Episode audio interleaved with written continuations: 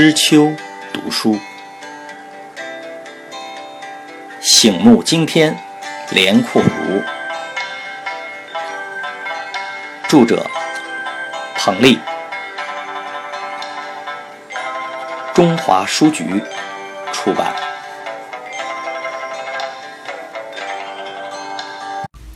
五十二，致信好德源，胡死守故丘，故乡。安可望？正是黄土根深，中华孝亲，父子跨洋，惦念尤甚。一九五五年秋天，窗外雨淅淅，在美国纽约的郝寿臣之子郝德元，独坐在寓所的孤灯下，泪流满面，反复读着手中的一封来自中国的信，给他寄诗寄信的。是多年前那位善说评书三国，在自己的介绍下加入北平文化界抗日协会的知己连阔如。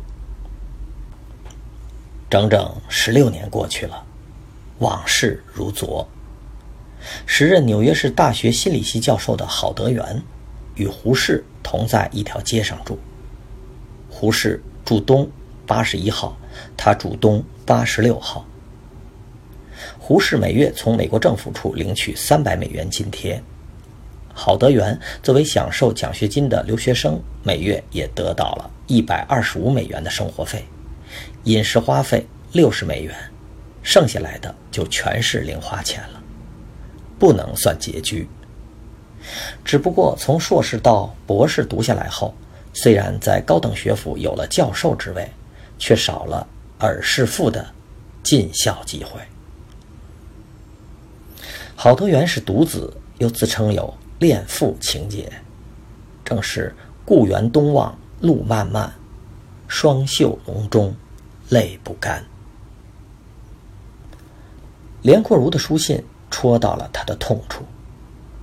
连阔如抄辑的曹操诗名曰《却东西门行》，全篇如下：鸿雁出塞北。乃在无人乡，举翅万余里，行止自成行。冬节时南到，春日复北翔。田中有转蓬，随风远飘扬。常与故根绝，万岁不相当。奈何此征夫，安得？驱四方，戎马不解鞍，铠甲不离棒。冉冉老将至，何时返故乡？神龙藏身泉，猛兽不高岗。虎死归首丘，故乡安可望？郝德元也从中体会到连阔如的。一片苦心。中国古典诗词车载斗量，有那么多优秀篇章，单是写怀念故乡、故国的就数不胜数。为什么偏偏要记一首曹操的诗呢？显然，这里蕴含了朋友的深情。连阔如善说曹操，说评书三国最喜欢研究其中人物，尤其是诸葛亮和曹操。再有，郝德元的父亲郝寿臣善演曹操，在梨园行有“活曹操”之美称。连阔如巧妙地将朋友情、父子情、故乡情、家国情，通过一首诗来浓缩寄予。信是这样写的：“郝德元先生，几年未见了，你的最近相片我也看见了。”你全家老幼都很好，我参加戏曲工作五六年了，你我从前的关系，已向我上面交代清楚，没有关系，不成问题。你现在有机会回来吧。你的父母七十多岁的人了，无人照料不成，他们也想念你。你回来再学再做事绝无问题。我也说书，也在戏曲范围内工作。你回来，我负责帮助于你。知己之交，套言不续。谨祝身体健康。连阔如，一九五五年九月十五日。读罢来信，郝德元睡意全无，夜不能寐。他忆起三十年代末和连阔如的相识相知，一起共事干抗日协会，也想起自己这么多年在外奔波。二十世纪五十年代的。中美关系正处在历史上的最低潮，两个国家在朝鲜战场上的血战记忆犹新，而不同的政治信仰和社会制度又以敌对的姿态相互对峙。作为一个教书匠，在两个敌对国家的相互仇恨中，想要轻松顺利地往返于双方的海关和国境线，简直是异想天开。而美国的媒体对共产党国家的报道也带着浓厚的敌意。郝德元毕竟是国民党统治下的辅仁大学派出的公费留学生，也曾经在国民党的组织部招待所待过，心里不能说没有犹疑。这就是为什么连阔如用那样一种温和、委婉，又略带劝慰的口气写信了。不光老友连阔如，就连毛主席周恩来也希望郝德元回到中国，回到北京。解放军进驻北平不久，一日，毛泽东主席偶尔想起年轻时曾经看过郝寿臣演的京剧，就对彭真市长说：“当年我看过郝先生的《醉打山门》。”主管文化艺术演出的干部王松生受命去请六十多岁高龄的郝寿臣出来演戏。《醉打山门》是一出吃功夫的武打戏，说的是《水浒》中的鲁达到五台山削发为僧，改名智深，却依然嗜酒成性，破戒狂饮，大闹寺庙的故事。毛泽东主席欣赏造反派孙悟空，当然也喜欢无厘头的鲁智深。王松生到了郝寿臣自己设计、自己建造的四合大院的家里面，他问：“郝先生，我知道您年事已高，又多年不唱戏了，您还能不能再唱一出鲁智深的《醉打山门》呢？告诉我给谁唱？您就别多问了，就说您能不能唱吧。”哦，我知道了，毛主席。兴奋、激动不已的郝寿臣，老夫聊发少年狂。他一把拉住王松生，三步并作两步地跑出去，到兴隆街的浴池去洗澡、刮脸。演出属于内部观摩的性质，地点就在北京医院附近原德国大使馆的小礼堂。一共准备了三出戏，开场由袁世海、吴素秋等登台表演，末出的戏由李少春担纲。中间的正式大戏就看郝寿臣了。六十六岁的郝寿臣演花和尚鲁智深，七十四岁的萧长华扮打酒人。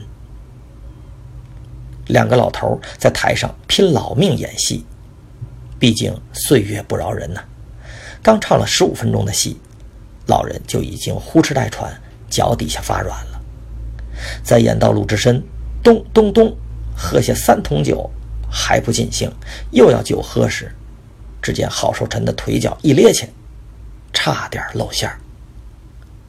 凝神观看的毛主席似乎没有察觉，可陪同主席坐在台下的周恩来惊出了一身冷汗，他为老艺术家的身体担心。坐在边上的彭真市长也吓了一跳。待郝寿臣下了台，卸了妆，彭真市长来到后台，也不说话。拉起郝老、肖老的手，就往侧门走。进了小门，就见坐在观众席第一排的毛主席站起身，握着郝寿臣的手说：“谢谢，谢谢。”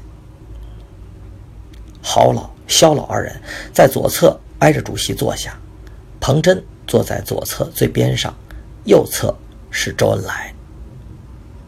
为避免沉闷，彭真先开口了，冲郝寿臣说。你们家的事儿啊，毛主席都知道。周总理接过话茬儿：“嘿，听说你儿子还在美国呢。”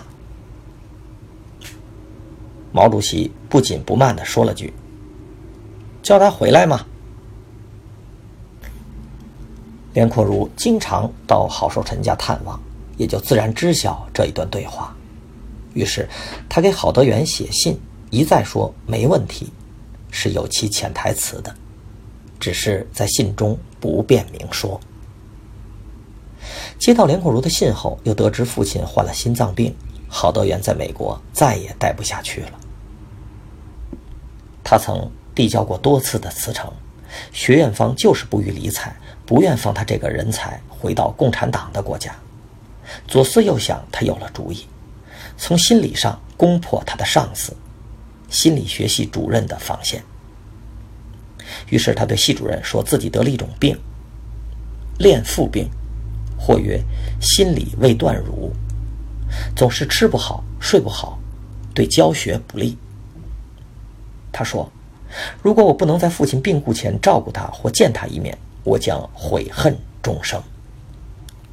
他还用中文写了八个字：“亲事，含恋，尊礼，诚服。”亲事两字不用解释了，含恋现在一般人已经不知道了，是含恋安葬诸事妥当的意思。为什么只有含恋才会妥当，就有学问了。古时候，官宦大户或富贵人家都讲究人死后要将珠宝含在口中入棺，故将含殓泛指入殓。尊礼成服，即遵照丧葬礼仪穿孝服。将这中文的八个字一翻译成英文，美国的系主任眼圈都红了，同意放人了。一九五六年，郝德元终于回到了。阔别八年的北京，郝德元归来五年后，父亲郝寿臣于一九六一年病故。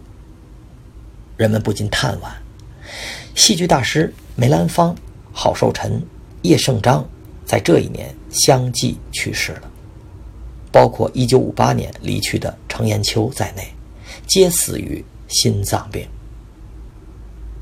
郝德元一直在首都师范大学心理学系任教，有心理学著作出版。退休后被政府宣布为早期归国有突出贡献的专家。如今九十六岁的耄耋老人，精神矍铄，思路清晰，常常谈起他父亲捐献给国家的故居，也爱说：“从长远看，社会天平公道极了。”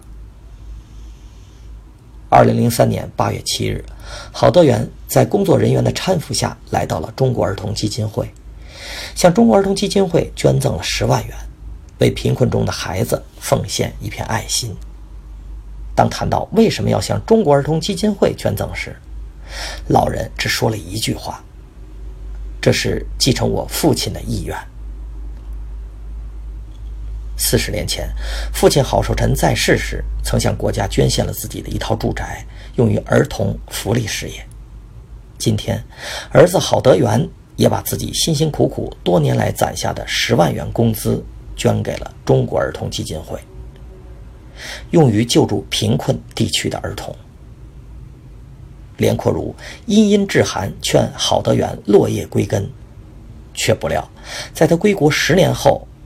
赶上了文化大革命，郝德元吃尽了苦头。